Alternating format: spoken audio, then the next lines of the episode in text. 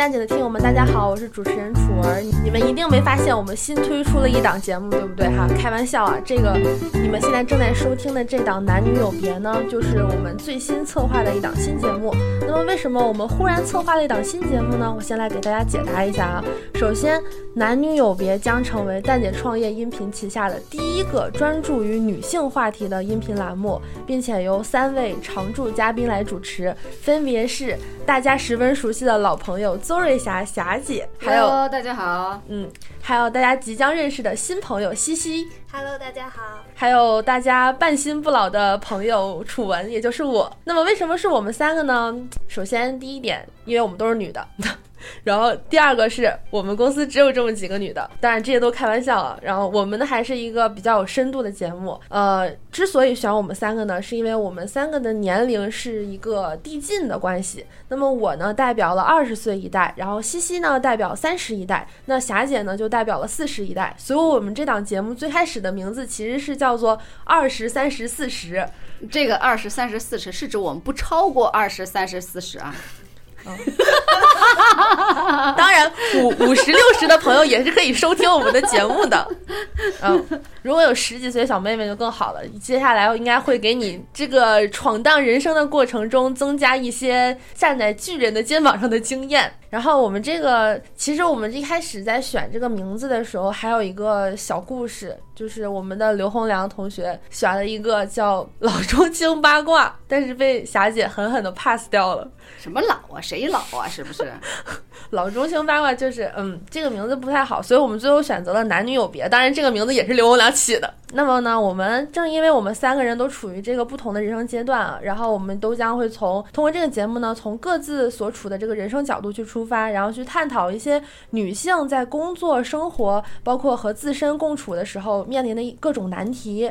然后也希望通过这个节目呢，可以和大家互相分享经验和智慧，当然也可能会传递一些 一些负能量。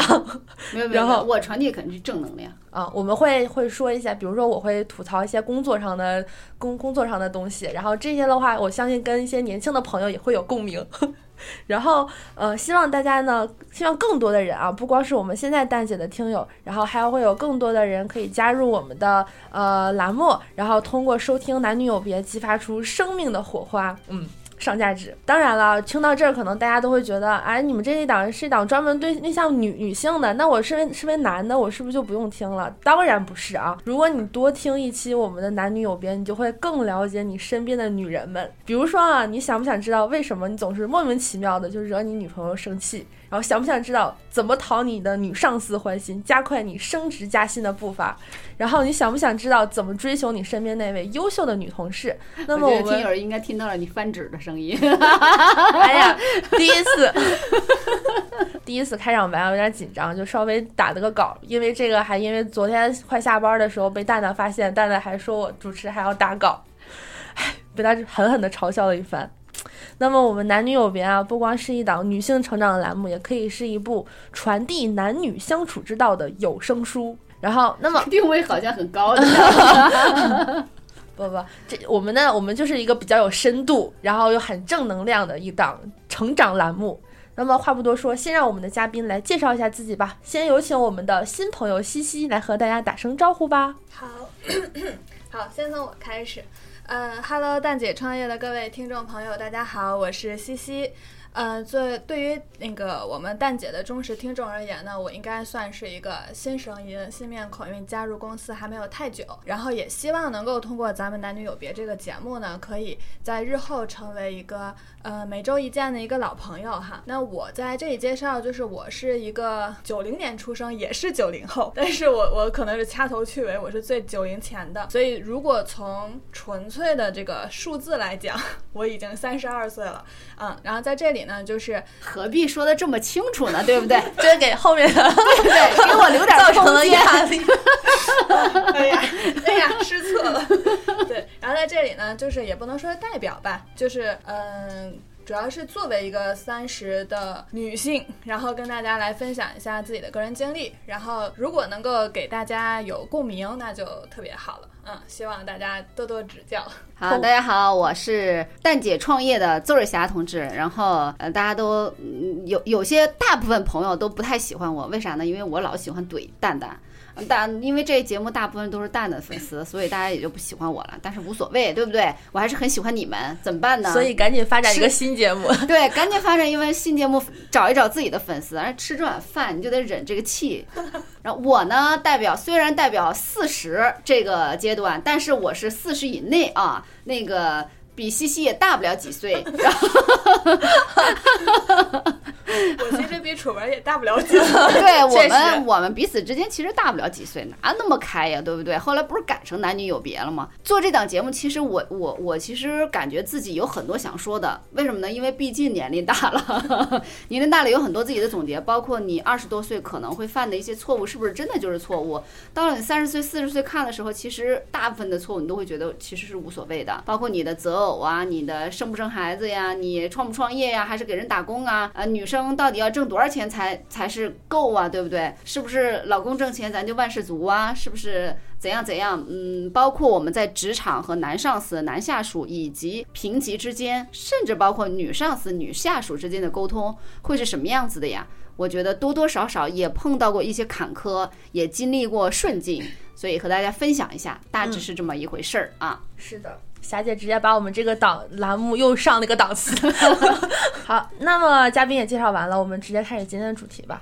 行啊啊，啥主题？我们本期讨论的关键词是年龄焦虑。这段应该插一个 BGM。噔噔噔噔，四个字：年龄焦虑。噔噔噔噔噔噔。对对对对对。嗯。然后，首先我先来一个开场的一个小问题啊，就比如说关于年龄，你会不会因为年龄而感到焦虑？然后，如果会的话，你在焦虑什么？是因为容貌变老担惊受怕，还是怕自己跟不上时代的步伐？然后你在担心什么？你真的了解自己吗？啊，那么其实关于年年龄焦虑，其实有很多分支。下边呢，就请各位听众朋友们跟着我们的节奏一起想一想上边的几个问题。还有，呃，想问一下两位嘉宾，还有我自己，呃，我们最大的焦虑是什么？你先说说你自己最大的焦虑。现在现在当下二十啷当岁的时候，最大的焦虑是啥？存款焦虑。最大的焦虑是存款焦虑，是吧？因为，因为我我是一个，我感觉我是一个特别爱浪的人，就是很想出去玩。你都喜欢浪什么？就是出去玩，出去旅行，你知道吗？就是我我有的时候会会特别，因为我在呃上大学的时候，就包括小的时候，钱控制的非常非常严格，我爸我妈，然后我就没有什么零花钱，也没有机会自己出去玩。然后后来大三大四的时候，好不容易有点机会出去玩了，但是又碰到疫情，然后大四之后就直接有钱没地儿花。对对对，然后我想，我心里面的愿望就是，等我以后挣钱了，我已经我一定要疫情三年，对，然后 挣钱了也没地儿去花，对吧？你看，然后而且就是你现在想去的地方也很局限，你只能最多也就在国内玩。那你没地儿玩，没地儿花，你岂不是应该省钱了？就是有，现在是月光吗？其实我我会每个月攒钱，攒点儿哈。对，但是我因为上上上周刚换，上上周刚换了个手机，然后直接就。存款焦虑，西西，你先说说，你有没有存款焦虑？楚文已经说了自己有了，有很大的存款压力。但我今天想了一下，我觉得这是一个目前结果的问题，就是说从现在的数值来讲，它有这个压力，但是呢。呃，我我的压力啊，先就说我自己的压力，可能更多的还是来自于心魔。就比如说，我以前没觉得我有年龄焦虑，因为我当时在做出版嘛，就是大家老师都很都是大姐姐，对吧？对，都是七零后，然后你显得确实年轻，然后我就没有什么压力。等到后来。比如说来了蛋姐之后，我就觉得 我们公司现在最年轻的小伙儿零二年，你说我们能不能不能不能不焦虑？肯定得焦虑。零二年大哥。对，想一想，算一算，对，一下子就是当你发现你身边的人，然后比你年轻，然后呢干活儿吧。首先，我现在最大的问题在于，我感觉我熬不住。就是人家就以前我感觉我凌晨三点回个邮件可美了，然后那个现在就感觉我熬个夜，第二天我就困得不行不行的。所以就首先身体熬不住，然后同时呢又觉得，哎呀天哪，我我我都已经这么大 岁数了，然后跟小朋友们感觉好像能力什么的也也没差差距不大，也差距不大，所以。为这一会儿就可能就是来自同辈的压力会大一些啊。但是存款这块儿呢，也确实有压力。不过我今天在电台这个节目刚开始之前，我偶然查到了一个数据，天降巨款啊，我觉得可以 中了彩票是吗？我觉得分享一下给楚文，不知道楚文能不能缓解一下这个压力。就是他是调查了一个九零后目前单身的一个存款状况，然后呢，我看一下啊。就是没有存款的占百分之三十，然后在那个三万以内的占百分之二十，也就是说绝大部分九零后百分之五十以上都是两万块钱左右。对对对对，所以我我看完这个数据，顿时我我来录，突然就没有存款压力了。但但但是对于我来说，你知道吗？就我的压力其实并不来源于那些网上的数据，因为他们离我很远。但是我闺蜜她就是一个特别。会攒钱的人，然后之前呃回家的时候，我跟他聊天，我就问他，我说你现在手里有多少钱？他说自己自己找找刺激。我因为我因为他在我在我他在我家那边，其实他的工资是很低的，就是可能是我的一半儿。然后，但是他是一个。呃，知道该怎么去理财，该怎么花钱的人，就是他很很少有一些买衣服呀这些欲望。然后他基本上最大的开销可能就是追星。然后但那个的话也没有什么演唱会，现在也没有什么可以看的。然后他就很云淡风轻的跟我说，今年攒的有点少，因为刚工刚工作。然后我就心里面其实还是有一点 期待啊，期待我看看你。我想我心里想的是，我挣这么老些，还能比你少。对。然后我想我都没有没有怎么攒，我应该嗯不会差很多吧。结果他来。就现在也就两万出头吧，我当时 真的是心里受到一万点的打击，真的特别就是刚刚西西说的那种同辈的这种比较，就因为还有一点就是发现自己如果再不再不有这种理财观念的话，真的就之后等到真的用钱的时候就掏不出来，就很尴尬。对，我说说我自己啊，就是我其实我个人感觉我可能比较幸运，幸运什么意思呢？就是嗯。从毕业高中读书比较努力，所以打了一个比较好的底子。这里一定要透露一下了，我要刺激一下霞姐。昨天霞姐才知道高考状元是有奖金的，但是她没有。我都不知道。对，我还想问你当时有奖金吗？没有，啥钱也没有。但是不是什么好的地方的状元啊？可能也是我们那个地方太穷了，太穷，小县城能有啥奖励也没有啊。嗯，是省状元吗？没有没有没有没有没有没有，千万别瞎传，这个我老脸一红，传下去，老脸一红，羞死了，到时候。嗯，我我觉得我比较幸运，什么意思呢？就是刚毕业，挣的也还行。然后再加上我自己，其实我的消费观念，我没有像楚文的那个同学那样说，哎，我严卡着，哎，我这个事儿啊，这个衣服不能买，不能吃几十块钱以上的饭，不能这样，不能那样。我从我毕业的第一天到现在都没有给自己提出过这样的一个明确的要求，但是有感觉，就说比比如说今天中饭，我去，我连吃了五一个礼拜的七十块钱，不行不行不行，我今天不能吃这么贵的，可能有一个大概的这个概念，不会。花的特别特别的无限制，但是绝对不会往下说。我每天只能吃二十块钱，超过二到了二十一，我就像刘洪良似的，到了二十一就心里，哎呀，我心里这个难受啊，多花了一块钱，我没有这个这个负担，这是我我一向的就是花钱的观念吧。嗯，然后呢，第二个就是我自己，我觉得自己，所以因为我这个花钱观念并不是会往冒了花，所以我平时也能攒钱。嗯，就是能达到一个什么效果呢？就是我们很多同学呀，他攒钱攒得很狠，就是攒钱攒钱攒钱，但是你会发现到了年末也没我攒的多，就是很奇怪，就是是不是他们挣的没有你多？也不见得，其实刚毕业的时候都差不多的。刚毕业不是刚毕业就挣五千吗？是，但他们也挣五千呀。我们同学，大学同学嘛，啊都挣的差不多嘛。我们那时候有几个同学还在一个单位，都差不多。嗯，然后呢，但是你会发现，哎，好像他们就没有我攒的多。哦，可能他。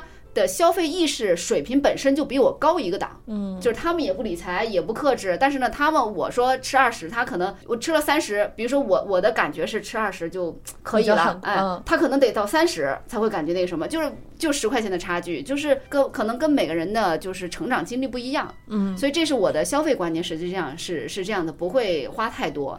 第二个呢，我自己挣钱呢，我一直是一个呃喜欢越挣越多的人，就是我不会往后退，比如说我换工作也好。我是不可能很少，除了蛋姐这份工作是降薪的，其他全都是不可能的。就是哪有这还对不对？挣钱嘛，谁那对不对？就就要。哎，我突然想问一个问题：为什么当时愿意降薪来淡姐？因为因为我的年龄不不不。那也都是假的。就是因为我们到了三十多岁的时候，年龄焦虑其中一项就是你的职业焦虑。对，嗯那个时候我正在处在职业上升的一个尴尬期，你必须要上升。如果我在还在京东或者联想这种企业混的话，工资还能往上走，但是呢，你不可能翻倍呀，就没有这个可能性了。而且你再往上走，你需要打通的关节特别多，比如说你的个人学历必须要进修到某一个程度，你要去读 E EMBA 这些东西。嗯，第二呢，你必须要走到比较高的管理层，你才有这个机会。但是迈出这个坎儿还要运气，这是很哈，就是我评估了一下，这个难度非常高。嗯，然后你想，哎，你度过这个职业尴尬期怎么办？只能创业。创业怎么办呢？哎，恰巧有个小老板儿想找我，对不对？夹个小皮毛那种。当时有好几个团队都在找嘛，你就找哪个哪个人合适，事儿合适，你能干也能干得好。那这样的一个小小公司不可能一开始就付给你京东或者联想这样的工资水平的，你要心里有准备的。那你期待的可是两到三年，呃我要有一个颠覆性的，就是不一样和以前的。那，嗯，你事实上也实现了，对吧？你我现在拿的工资，我不可能在呃京东和联想拿这么高的工资的，不可能的。你这个级别在京东和联想基本上就是，嗯，比较高的级别了。如果你不是一开始就在这个团队，比如说你是创始人团队里面的，比如说是前十几个，你可能肯定比我现在赚的多。但如果你不是这个级别的，那你在阿里啊、京东基本上要是八以上才有可能拿到现在的这个薪薪资水平了。那你想一下有多难，对吧？其实蛮难的。而且你在京东和联想，或者说是阿里，你做到了八，你再往上走，那几乎是没机会了。你只还是得出来。嗯，就说白了，我我看到了，即使我在我原来是七左右，七左右，你往上走走到八，你要再走到九，几乎不太可能。你还是到了九，你还是得出来创业。那干脆我先出来得了，别尴尬的在里头尬着了。其实是这么，因为有这个原因我才出来的。其实有的时候年龄焦虑也也也是一种动力。啊，你肯定是这样，就是年龄焦，我觉得缓解焦虑的有有一句话叫什么来着？就是嗯呃，我们的生活其实一直在就是一种病，你知道吗？我们每天焦虑，其实就是一种病。你这种病缓治疗这个病的只有两个字，就是勇气。你只要只能往前走，你才能治好这个病。你不往前走，没有勇气往后退缩，你这个病就会越来越严重。对，其实我理解是这样子的，所以我其实没有特别多的存款焦虑，还有一个就是我对钱的欲望没有那么大。还有一个特点，我自己总结自己啊，给自己脸上贴点金，就是我经常会选择性的忽视别人，就是因为很多时候你的焦虑来自来自于比较。你比如说，我要是跟跟西西比三围，那我要焦虑了，对吧？我比我跟楚文比身高，我也焦虑了，嗯，那我就看不见，我就不焦虑了，我就没有那个攀比的心理。，对我就我就克制这种这种比较的这种心理，嗯我就专更多的专注于自己。嗯，你会发现，专注于自己一天两天，实际上没有什么影响。但是你专注于自己一年、两年、三年、四年，甚至十年、二十年，你会明显的比你的同辈要成长得更快。嗯，但是这块我一直有一个悖论啊，嗯就是呃，如果你不去看同辈的话，呃当然我是非常想要成为特别专注的人，但我为什么没有成为这样的人？可能就是内心又会觉得，如果你不去看看对方都做了什么，那万一你自己就是一门心思在那儿，就是叫什么闭门造车。车，一个意思啊 啊，一个意思。对，然后那那多就是我觉得是这样子的，就是我们有一句话叫做呃，战略上要要要那个呃藐视对方，呃，战术上要积极的应对对方，就是你。你你你你你什么意思呢？就是你每你每一天的工作，其实在非常努力的超越对方，其实是这样子的，每天都比别人努力。你战术上是非常勤奋的，战略上你你要是我看见楚文，我我从心打心底儿里心底里就觉得自己不如人家，那可就你的你就没法弄了，你只能战略上你规划好了。你觉得我我我比你强太多了，我什么也比你强，这个也比你强，那种当然了，你客观上一定会认识到我跟他之间的差距，这是肯定有的。那么指引到你的战术上，就是你每天都很勤奋。就我我我想说的就是说，你不可能，你生活在这个世界上是一个社会性的动物，你在家里是孩子妈妈。对吧？你在左右邻舍，你是一个居民；你你你在公司，你是一个同事，你不可能说我完全谁也看不见，这是不可能的。你必然会看到别人，只不过这个时候你观察到了你和他的差距之后，你就记住就好了。当你在做你自己的人生规划中，把他这个点纳入到，如果他的这个点是你可以学习的，那你就往那儿走就好了。你不要把它当做一种压力，说我必须要，特别是一些物质上的较劲儿，我觉得是非常可怕的，需要克制的。就是你比如说，我们我原来在长江商院的时候，几乎所有的女生背的都是呃奢侈品。对，哦，好吧，我就不研究，我也不认识你那包三十万，我其实看着跟三万、三千、三百也差不多，对不对？我也不认识，就拉倒了。你要是天天研究这，你脑袋里都疯了要。就是你你怎么研究？你不可能总有人比你强。对你不可能，他的包哪儿来？他也不是自己挣的，你自己挣你也挣不着啊。你说你傍个大老板，你也傍不了啊。你也长得也不好，你你你又不会女人那套，你年龄还大了，你有什么资格去傍大款？你根本就不可能，你所有的路都堵死了，嗯，对不对？你你就别想这这个了。感觉这能达到这种状态，还是要心底里面有十足十足的自信，就是对自己是认可的，然后自自己就是才会跟别人，就算跟别人比较，然后也会不会去自就是小看自己，就还是自信。我觉得是，嗯，我觉得咱也不用把人说成圣人啊。其实我小的时候啊，也想靠别人，真的。你说哦大家小的时候都想靠别人嘛？就是小的时候是指什么时候啊？就是呃，跟比你小一点，比你再小一点，就是你刚大学毕业，对不对？嗯你看到这个世界花花世界，你也不知道那个时候你的人生观、价值观、三观还没有稳定嘛。你看到这个花花世界总是会飘的，对啊，你也可能向往人家住大别墅，你也可能向往人家开大大宝马、大奔驰，对不对？你三观总是会飘的。你看到一个女生，哎，交了一个男朋友或者什么样子的，就是非常的舒适过的，你也会思考，哎，那条路是不是也是人生的更好的路径？你会思考这个过程。但是这个过程中最关键的是什么呢？看每个人条件不一样，像我的条件就是我非常的清楚自己自己不可能走到那条路，因为你走到那条路是要有资本的，你要有条件的，你和那个那样一个人能匹配，你是有各种各样的条件的。你你一看我自己。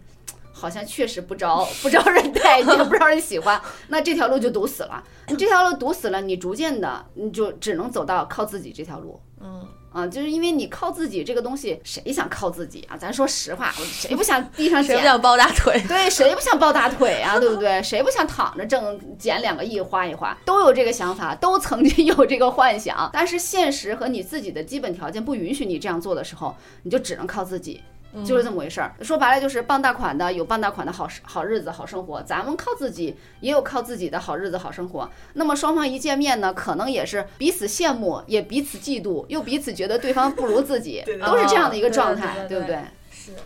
我前两天看了一个短视频，就是他说，呃，为什么现在的人就是越来越浮躁？其实就是因为就是互联网时代，就是现在短视频随便一刷，随便一刷一个人就是个大美女，月入十万，然后还是一米七白富美，对，因为因为好多就是这些大数据把这些特别美好的东西全部推向你，你就以为这个世界本来就是这个样子，然后再看看身边都是一些跟自己一样爱特别平庸的一些人，然后就会感觉自己越来越不如别人，然后感觉怎么人家的生活那么好，其实就就是因为就这个时代，他们把这些东西嗯变得它是有一个利利呃有一个好的地方，就是他把这些好的东西你都能看到，能欣赏到这个世界的美，但也不好的就是你会把这些东西，如果你处理不好的话，你就会以为自己不如别人。就是，我就是我觉得这是这是人生必须必修的一条一条路。你比如说我修这条路，就是从我大学毕业之后，哦，或者说从入大学开始就在修炼这个。因为我在高中之前，就像咱们现在人没玩过抖音一样，嗯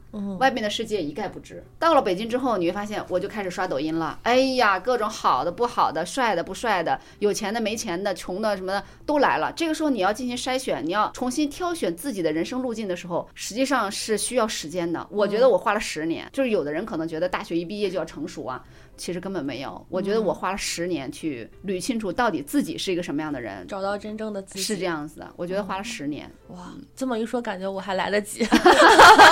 完全来得及。我觉得就是就是没有办法，你这段路，如果你在呃大学之前，你的父母没有帮你。嗯提前进入这样的一个筛选的过程，或者说树立个人价值观的过程的话，你到了大学之后，只能自己靠自己。这个时间，我觉得是没有办法缩短的。嗯，它必须要用时间和逐渐的这个思考的沉淀，才能把你的三观捋出来。哦，而且也看你身边遇到的人到底是什么样的人啊。你比如说，我真正的确定自己非常明确的三观，是在我呃三十多岁的时候碰到一个人，就是我当时觉得他当时我说哎，我们俩讨论生孩子的这个情况嘛，我说我觉得人是必须要生孩子的，因为我觉得母性的召唤，我就想，而且确实是这样子的。我在二十多岁的时候，二十五六的时候，就是感觉有一种那里面有一种涌动啊，就是需要生孩子，就觉得自己必须要生孩子。然后他会说，你现在想生孩子，其实不是你自己的意志。是你原始的基因、原始的这种潜意识，以及社会强加给你的这种思想包袱，你觉得呃你需要生孩子？我当时说的什么狗屁，什么乱七八糟的？我就是觉得我自己想生孩子呀，对不对？我就是内心我的潜意识就在告诉我要生孩子了啊，哪怕是三百万年之前的这种基因 遗传下来繁殖的需求，那也是我自己的呀。但是你反过头来现在看，他说的话就是对的，嗯。我认我现在的我认为他说的话就是对的，那是我在思考吗？就最可怕就是，比如说我们我看过那个 Papi 讲一句话，就是很多人在抖音上说话啊什么什么，认为是自己在说话，其实你是在自己说话吗？你是在自己思考吗？不是的，你有的时候是替你的父母思考，替你的父母说话，有的时候替你的老板说话，替你的老板。思考，有的时候你是替这个社会上无数的乱七八糟的流言蜚语去思考和和说话，你真正的为自己，因为自己去说话和思考的时候，非常非常的少。嗯，这个我觉得就这就是我和他之间的这个对话的最根本的一个内涵，就是那时候我以为我在为我自己说话，但实际上我是为了人类这么多年的这个文明的传承，是因为他思想教育给我的。对，我在为这个说话，我以为我的思考是非常正确的，实际上我没有思考。我思考的是别人的东西，我觉得这个就是我三十多岁，当我想明白这个事情的时候，我的所有的三观就非常的清晰了。但是你说，你如果在那个阶段啊，在我人生最迷茫的阶段，没有碰到这样一个人，嗯。碰到是像蛋蛋这样的一个混乱的人，混乱，对不对？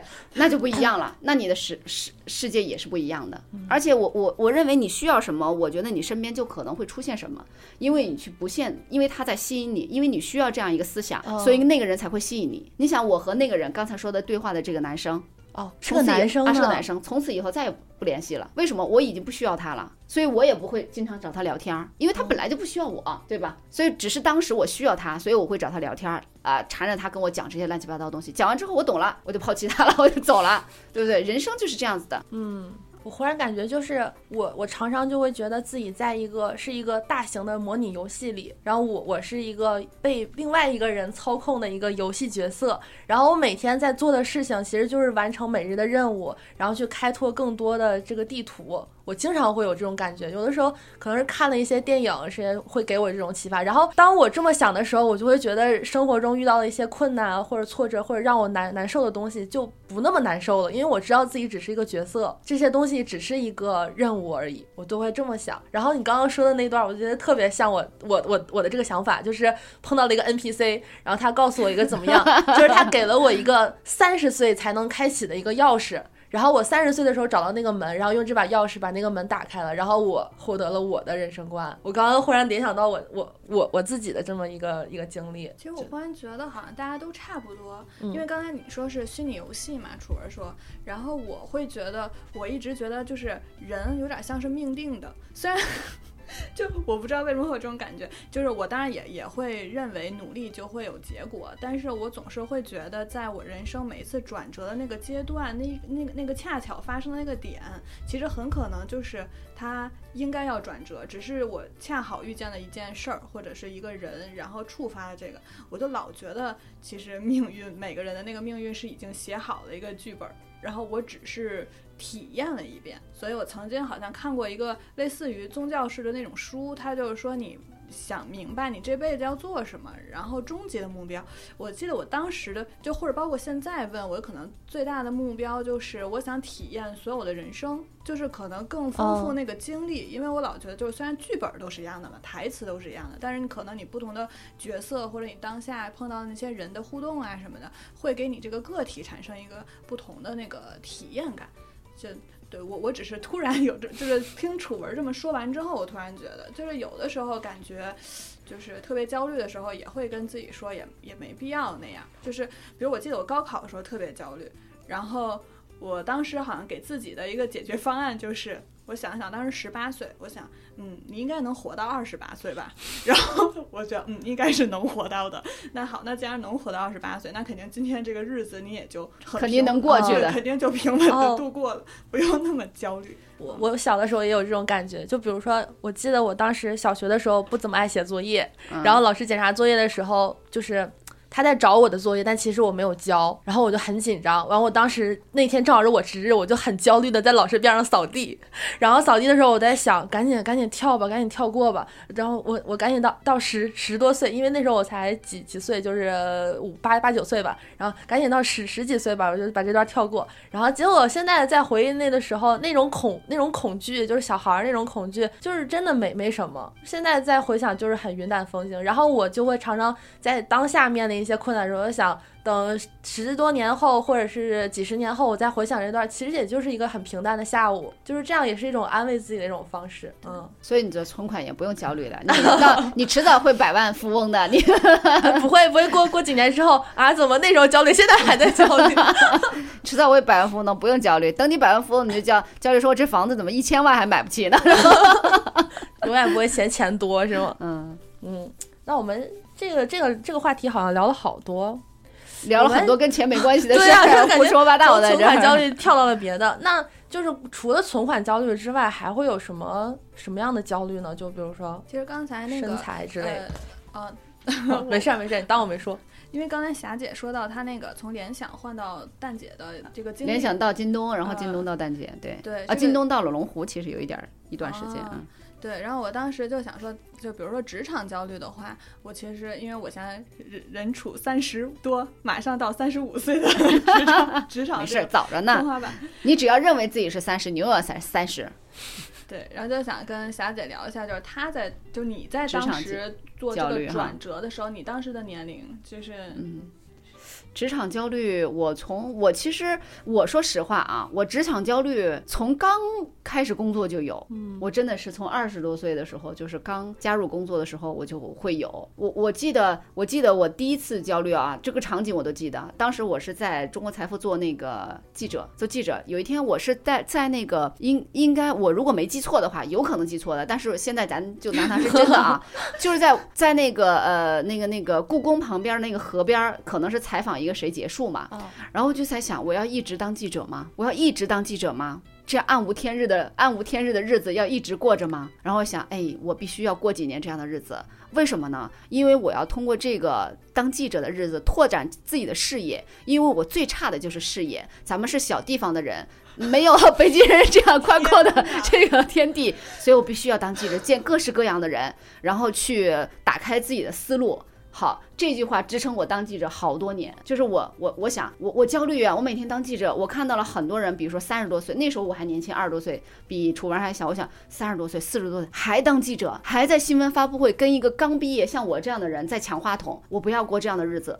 但是呢，我现在不做什么，我做什么呢？我不做记者，我做什么呢？嗯，于是我用了刚才那段话来摁住我自己，必须要做这个职业，做一段时间，然后再去考虑其他的。这是我我一开始就会有这个职业焦虑。然后你看，当完记者一段时间之后，我觉得我不能当记者了，然后我就开始做编辑，做编辑做了一两年，我也觉得好像往上也不行了，对吧？做编辑嘛，你其实还是要写稿的。对。然后我就想，我能不能做呃，能不能做这个副主编之类的？然后呢，可惜啊，确实没竞争上，没进岗，没有竞争上这个副主编的这个岗位。然后我失败了之后，我输给了一个人。然后其实是我内心觉得输给了一个人，也许人家根本没把我当竞争对手，就有可能是这种，对吧？我自觉的我输给了某一个人，然后我就我就说我他妈不干了，我不干了，我就不搞传统媒体了，就不写稿了。那个那个时候是多大？二十七八吧，哦，嗯啊。因我大概当了五六年商业记者，五六年六七年这样，然后二十七八的样子，就是我刚生完小孩儿，我用生小孩儿缓解了一年左右的这个职业焦虑，挺好的你。知道吧？然后，然后生完小孩儿之后，职业焦虑又回来了。然后呢，那段时间焦虑到什么程度？我是一个很少频繁换工作的人，那一段时间我一年换了三份工作，就是焦虑，就觉得。不行，我不能这样过，我必须要换一个，换一个又发现不理想，然后换到第三个结束之后，我说我再也不干传统媒体了，然后我就到了去了长江商学院，然后长江商学院呢，因为那是一个什么样的？长江商学院是一个特别特别稳定的环境，嗯特别稳定。然后你进去之后，你也焦虑，为什么呢？你不是一个安分的人，对。你看的这么稳定，所有的人就这样，哎哎哎，也不用进步，但是天天还背爱马仕，就是这种，也不用也不用考虑说我今天要进步啊，我今天要学习呀、我今天要努力呀、然后我要明天挣多少钱呀、什么的，没人家没有这个顾虑，人家的嗯顾虑是我今天，哎，我的男朋友好像家世不太好。然后哦 那个什么，人家就是教育说，我都结完婚生完孩子了，我也没什么资格跟人讨论这个了。然后你就会发现，但三年，我我把自己摁在长江商学院的理由是什么？我已经转了一次型了，我不可能在短时间内又跳槽。绝不，这是不能的。哦第二呢，长江商学院这么多老师，你把所有的课程都听完，然后我又给自己说了，因为长江商学院在王府井大街那边，我又跟自己说了，像类似于像那个呃记者，哎，那那那个那那个时候的一段话，就说，哎，你嗯，课程你的商业知识不够储备不够丰富，对吧？你的专业知识不够系统，你要跟这些老师学，而且长江商学院都是些什么人呀？这些这些老板，你得跟他们多交打交道，把自己的视野刚开始不是扩展视野吗？这回把自己的视野提高一高，啊啊，拉一拉，往上拉一拉。我用这几句话摁了自己，又摁了三年，然后你就还是会焦虑。焦虑完了之后，你就要换了。你说长江商学院按部就班的涨工资，也挣不到多少钱，对吧？然后我想的是，哎，我用什么说服我自己离开长江商学院？因为长江商学院是是一个特别好的。企业，说实话啊，对于特别对于女生来讲特别友好。我用什么说服我自己呢？我说的是，你看啊，你在长江商学院都是什么？哎呀，周鸿祎呀，就是，然后什么这些人，你跟人家说得上话吗？虽然上课的时候人家都对你都客客气气的，邹老师，邹老师，人家一下课根本你谁呀、跟你什么也聊不上，不行，我得找那些我聊的我能看得上我的企业家。然后去了联想，联想是小微企业、初创型企业的一个、一个盘子啊，就是反正每一次都是这样子的，都会遇到你的工作都会遇到问题，嗯遇到问题你就会焦虑。这个主要的问题，我觉得主要集中于两点：第一，你想干的事儿没干成，对。嗯，第二，你自己的工资没涨，其实就这两点，哪有什么其他的焦虑啊？就这两点，你想干的事儿你也干不成，没有结果。第二，你工资也死活不涨，你可不就得跳槽嘛，可不就得焦虑嘛？嗯，我觉得是是这么回事儿。嗯，那你会有哦？对你也不用担心了，因为我现在问面临的现在嘛，当然也担心了，你怎么不担心公司倒闭怎么办啊？啊，不是不是，我是说我结接下来婚是吗接下来要说的，就比如说三十五岁，比如像我、啊，我觉得蛋姐好，是因为没有面试我这个问题，因为我在上一家公司生孩子是吗？对，就会人力会直接很很直接的问嗯你说，哎，那你如果是单身，你打算什么时候结婚？那你如果你现在是已经结婚的状态，那你打算什么时候要孩子？然后人家还会说，哎呀，我其实没有那个意思啊，啊，其实人家就是那个意思。我只是就是想提前人文关怀一下对。对对，然后你如果想要那啥的话，我们也需要提前储备一些，就是就这这个意思。但是，但你其实我做我也能理解，所以，呃，只不过就是会有这个焦虑。然后就是比如说，对于女生，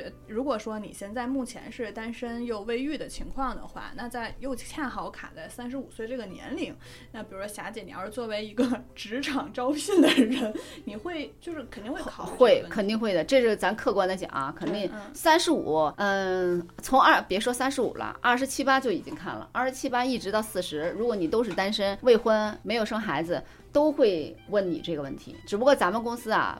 嗯不明面上问，都私下面试完了之后私信问一下，让雷丽莎，哦 咱们公司好像也没有用不着问你，你比较年龄、哦年轻，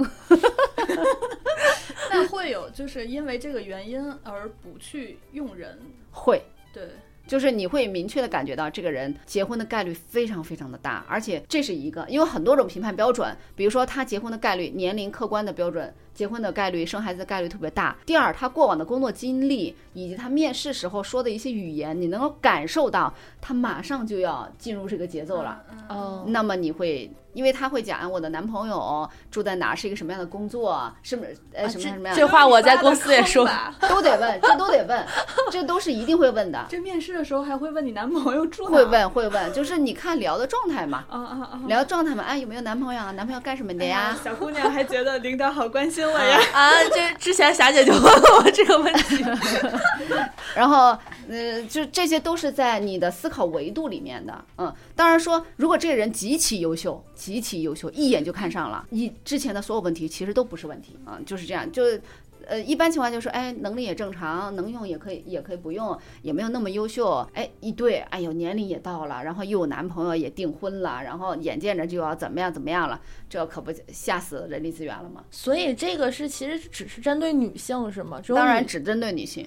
但是好像说男生男生会稍微比女生晚一点，就女生可能三十五，男的是四十，就是会有说找不到工作，就是啊很难再再就业啊。男生的话是差不多四十，因为会给人一种游手好闲的感觉，就是你都这么大岁数了还出来就是跟一堆小年轻抢工作，然后看他应聘的职位哦啊。如果说我们招合伙人呀或者什么的，那你四十岁也很正常嘛，对不对？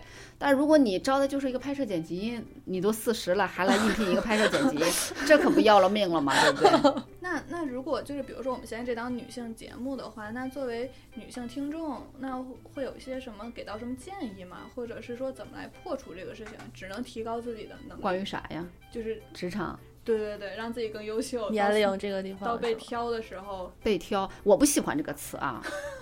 对，有点。其实事实是双向挑选，对，双向双向选择。对，客观上确实是他挑我们，我们也挑他。确实是，如果你放在超市里，对吧？超市里等于是什么呢？咱们二十郎当岁的时候都是新鲜上架，这三四十都临期食品了，你说 你不得打折呀，对不对？其实是现客观上是这样子的，但是女生，我觉得咱这个节目现聊到现在已经走到要给建议的这个阶段了吗？没有，主要是我个人焦虑，我在想怎么来破解这个事情。但后来有有有同行跟我说，可能是就是男人的思维啊，他是说你还是要干好一件事儿，比如说你现在只要把稿子写好了，他说你放心，你怀孕呢，你在病床上躺着呢，只要你能写稿，你什么都不怕。我个人觉得啊，就是嗯，缓解这种焦虑的最大最好的一个办法就是着眼当下，就是工作是一方面啊，你就着眼的，不要看什么过去和未来。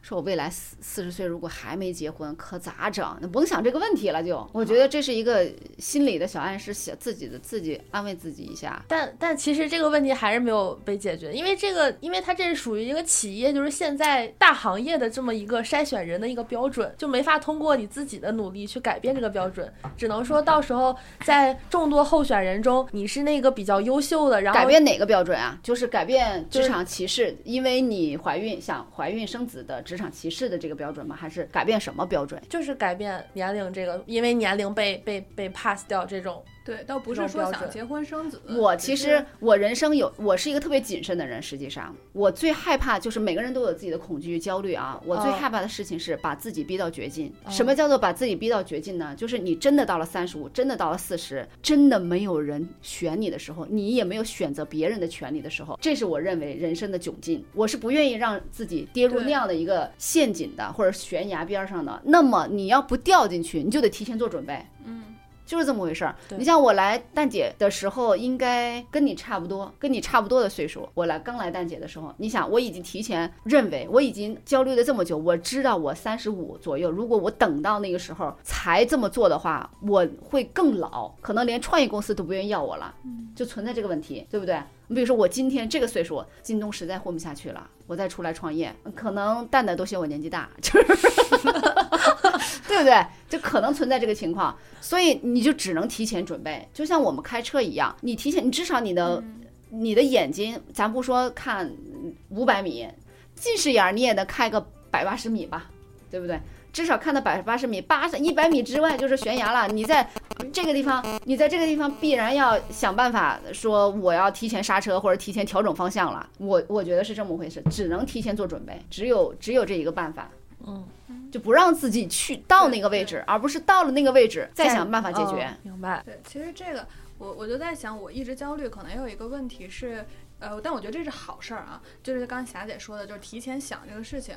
因为之前不是有一句话叫什么“宁当鸡头不当凤尾”，但其实我从小就会认为我是宁当凤尾不当鸡头的那个人，因为我觉得就是我我首先一是有这个自信，就是我当了这个凤尾，在这个阶段它是凤尾，我可能能下个阶段能当鸡头鸡头了，就能当这个换个组织我换个组织我就是鸡头。对，就是我会，因为我觉得鸡头的话，你就跟井底之蛙只能看那个天嘛，所以我觉得好像可能是因为有。有这么一个，就是一直在焦虑。就是我后来换到蛋姐之后，我就是因为写稿子焦虑，我发了一个朋友圈，我说这个呃。那个大海汹涌什么也好过死水的寂静无声，因为我当时在之前的那个出版，确实是感觉就是像刚才霞姐说，就很安逸，就大家也没有想着要提升会更恐慌，说实话，对对对，就感觉整天过得就好好奇怪。然后，但是在这边是至少你有奔头，你知道你哪儿不够，你可以去努力，有那有那个方向在嘛。然后，但是我会焦虑。然后我发完那个之后，我就有一个人说了一句话特别舒心，他说：“看来优秀的人一直都在焦虑。”我说：“我同意这句话，你必须要焦虑，你。”不焦虑，你比如说他说的，在出版社这样的单位比较安静的话，除非你的人生志向就是在那儿一直干着，也是可以的啊。不同的人生，不同的路径，你如果不是那样的人，你在里头就就得早点出来。说实话，嗯，其实焦虑有时候也是一种动力，就是因为你。因为你焦虑，就是因为发现自己身上有一些不足的地方，然后你通过这个发现这个东西，然后你去改变它，然后就是一种动力。那么我们来讨论一下，就是呃，比如说我们在遇到焦虑的话，就是像刚刚霞姐也说了，她遇到焦虑其实就是呃去做有有勇气去做另外的选择。然后那西西，我想问，就是如果你遇到一些焦虑的话，你会去怎么去改善你的焦虑呢？你的方法是什么？应该也是会去。赶紧去做选择，换一个方向。对对，因为比如像刚才就说出版嘛，其实我待了十年，然后我那会儿就是想着说干什么事情要有长久，然后所以在十年这个阶段里面，我其实基本上都是在大公司嘛，就是中信啊、什么摩铁、湛卢都是很有很知名的公司。然后在这些公司里头，我做的职位也很丰富，从一开始的销售，就是图书的发行，然后再到营销，再到编辑，就是基本上我会认为我已经把整个出版行业，就除了。印纸这个印厂、纸厂这块我可能管不到之外，就是基本上我出版这块全都做完了。然后当你发现像霞姐说你还有什么事儿，你可能觉得在这儿实现不了了，或者是说你就觉得难道我这辈子就这样了吗？就十年就就感觉好像也就是这样。然后你身边的人好像也就是这样，除了人家职位 title 听上去比你好听点，人家叫副主编，拿的工资稍微多点，但你觉得大家干的事儿也。也大差不差啊，你你可以说是因为啊，人家功力比你深厚，什么什么之类的吧。但我就觉得没有意思了，所以在那个时候，我可能就觉得，呃，新媒体，比如我现在都觉得我加入蛋姐这个新媒体都已经算是晚的了。其实，在早在之前，可能。是不是两三年前？其实应该，甚至是四五年前，就是。其实这个晚不晚啊？我觉得，如果你从客观的角度来讲，我们都是晚的。嗯。你想一下，订阅号是二零一四年左右，那个时候我还没没出来呢。如果我那个时候出来的话，你会发现，哎，有可能可能能干得更好啊。但是，嗯，人就是这样子的。我觉得只要你有勇气去面对，没有说是晚这这一说的。对。所以我当时就是因为我也是三十多岁，然后干了十年，突然转行。嗯，好多人也会觉得说我勇气其实挺有的，但是后来，因为我当时也是，嗯，给别人打了个电话，人家就说，嗨。你北京人，反正你有担心啥呀？又不用没有房贷，对，没有房租压力，然后你就趁着这机会，你试试呗。对，当时当时那个那个领导，就我就直接说了吧，就直男直男的许老板，当时呢跟我说说蛋蛋一人不错，他人人品很好，你放心，你跟着这个老板你不会吃亏。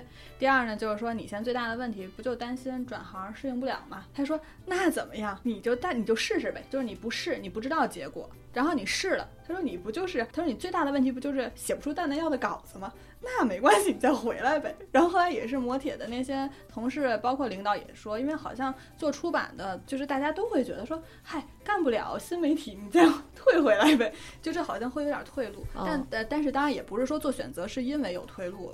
呃，我还是更倾向于把自己逼到那个绝境，可能才会绝地逢生哈。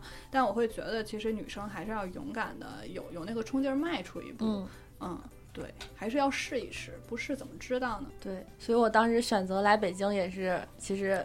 是跟我身边很多同学都不太一样，因为他们会我们，因为我当时大学学的专业是旅游管理，然后因为我是在一个外国语院校学旅游管理，然后相当于一个就是一个很偏很冷门的专业，然后我们那个专业唯一的好处就是他大三大四会给你一个实习的机会，就是你可以出来实习，然后我们很多同学都是去了酒店，然后还有那些什么旅行社，大部分都是这种选择。我的室友吧，因为我们我们宿舍一共四个人，然后。我我是选择了来北京，然后还有一个同学选择了考研，然后今年终于二战考到了上海，然后剩下两个同学，一个是先去了酒店待了一阵儿，觉得不太合适，然后又回家回老家考公务员了。然后另一个就是现在一直在酒店行业。众所周知，就酒店行业就是疫情之下重创嘛。然后他也是。很长一段时间，工资很微薄，就是你都想象不到。他跟我说，他一个月就挣两千块钱，而且你在上海就还好，就是包吃包住，就这点是唯一的好处。然后我就会感觉他们就像我的平行人生，就是如果我选了他们的那条路的话，可能那个人就是我。然后如果我选择了回家考公务员的话，就可能现在我还在挣扎，就是争那几个名额，他还在一直在不断的复习。然后如果我选了考研的话，我可能也会二战，因为我可能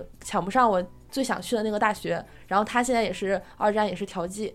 然后我就会觉得每个人的选择，就是在那一刻的时候已经出现，就每个人生路就出现了分歧，一些小分叉。然后我在看，就比如说。我可能会跟同辈去比较，但我觉得这种比较可能也是去看你平行人生的你，就是平行人生的你。如果选择了考研，就是那样；如果选择考公，就是那样。就是我觉得每个人选择，像西西刚刚说的，就是更勇敢一点。你也说不清你现在的选择是真的是正确的，还是一个怎么样。但至少你这一刻是很勇敢的。就你可能来到北京，可能也跟你想象中的不太一样。也可能没有挣很多钱，也不能怎么怎么样，但是跟别人比，别人就会很羡慕你啊！你在一个大城市，然后你现在做的东西啊，你是不是当网红了？怎么怎么样？然后，但是你自己知道你的生活不是那样的，但是别人就是会很羡慕，然后我也会很羡慕别人。比如说他考研了，终于能回到回去当学生了，其实这也是我很羡慕的。就这种交织的这种感觉还是挺奇妙的，我觉得。嗯嗯。我觉得楚文，你看人家就能说出“平行人生”这样的话来。你看，其实我我就没有这种一秒钟这样的想法都没有，就是我从来没有想过，如果我跟我大学的某个。室友一样选择了那条路，会是什么样子的？从来没有这个时刻。我我不知道为什么，就是我感觉我的人生只有这我现在这一条路。所以说白了，我认命，你能理解吗？就是我认可我现在选的这条路是我人生的唯一唯一选择，唯一答案就是。哎，那你那如果这样的话，呃，如果你选择错误的话，你怎么去判断它是错误的？然后你会后悔吗？或者怎样？我几乎很少后悔，我不会后悔。哦，我认为那是我必须承担的。哦，那就是那样了。就这条路上，就是会有这么一道坎儿，我就是要，我就是要，我我的人生注定是这么过的。哇，感觉真的是两两种两种是两种人人生价值观的就就是就是不太一样，就是就是可能人生道路上犯的错太多了，你不认也得认，就是这种。因为你包括生大宝，你不可能把它塞回去。你不认你怎么你还平行人生？你说我没生没没生这个大宝 是什么样子的，对不对？就不存就是可能我的人生犯了太多的错误，导致很多错误是有后遗症的，或者说是有结果的。他不是说我今天吃了顿顿饭，哎，如果我没吃这顿饭，吃吃另另一顿饭会怎样？他不是没有选择的权利。就你走到今天，你不可能再有选择，说我要不要大包这个选择不可能了，已经。所以你只剩下你的思维模型里头给你注下的这个这一点，就是你认了，只能认，要不然你怎么办？天天后悔啊，没法弄了，就你还没有犯错，所以你还存在，就是你的后悔还有用，能理解吗？你还可以后悔，主要是像生孩子这种是不可逆的，你就算。后悔了，你也没有办法。嗯，那那我想问，就是我觉得霞姐，你在我心里的印象就是那种很女女强人那种的，然后是一个很高知的一个女性，然后非常清晰的知道自己要做什么，然后要要怎么做。对，错错错。然后，但是 有尤其是 尤其是霞姐，你就是在了解了你之后，你的一些一些一些生活的状态，就感觉就是一个。很标准的女强人的标配，就是那种呃单身，然后有一个孩有有孩子，但是孩子已经长大了，完成了，对，不需要不需要多多余再管。就比如说有的有的人可能他也是单身，然后但他的孩子可能还要天天照顾，这样我觉得这个是个很很成功的状态，就是你又有钱，然后 很有钱，然后孩子还不用操心。那你当时为什么就是忽然想到？要步入婚姻，然后要生孩子，这样。嗯，你看，我刚最开始节目最开始，我不是分享了一段我和一个 NPC 之间的对话吗？他就是不是他，不是他，他如果那就不是 NPC 了，对对，那就是主线了，你知道吗？就是在在和这个 NPC 对话之前，你的思维模型，或者说呢，咱说的深一点，就是你的灵魂没有觉醒。你的灵魂没有觉醒的时候，就只能随大溜。你的是你父母给你的价值观，社会给你价值观，你认为你到这个阶段就该谈恋爱了，对不对？对对。嗯，就该发自内心的想生孩子呀。其实当时我并不想结婚，我只想生孩子。但是 还有这对我只我内心深处觉得，就是不知道是基因啊，还是什么激素啊，什么创造的这个奇思妙想，小孩好可爱，好想有没有没有没有，一个自己的，就是觉得要生孩子，哦要生孩子你得有个找个男生，对不对？然后当时我就觉得我想生个孩子，那人家就必须要结婚才能生孩子，那就结婚了。这是工具人吗？这是 我我想，嗯啊、其实当时是我说咱俩不用打结婚证，也不用办酒席，咱俩呀就先生孩子，怀了孕再说嘛，对不对？没怀孕咱就再另一条路呗。好家伙！后来发现人家不同意，人家不同意，那就生了。生了之后糊糊里糊涂的就混了好几年。混完之后，当你 NPC 对话那一段时间啊，不是说人家 NPC 就给我说了这一句话，我就我就觉醒了，不是这意思。好一段时间，你不断的总结，不断的。包括生活中的一些打击呀、然后一些和你想象中的不同啊，对不对？然后你再加上你身边都是非常优秀的人，不光有这个 NPC，还有 NPC 二、NPC 三、NPC 四，对不对？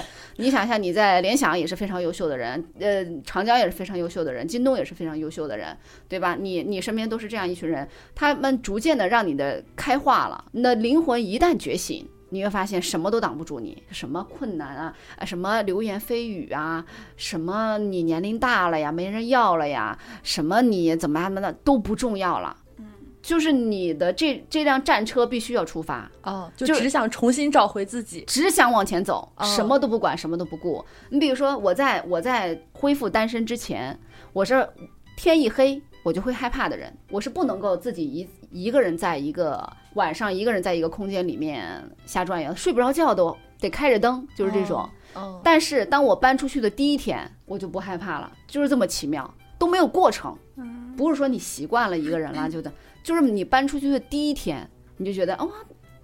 一点儿都不害怕，你也不知道为什么，也许就是你潜意识里觉得你现在就是就是远古的基因召唤。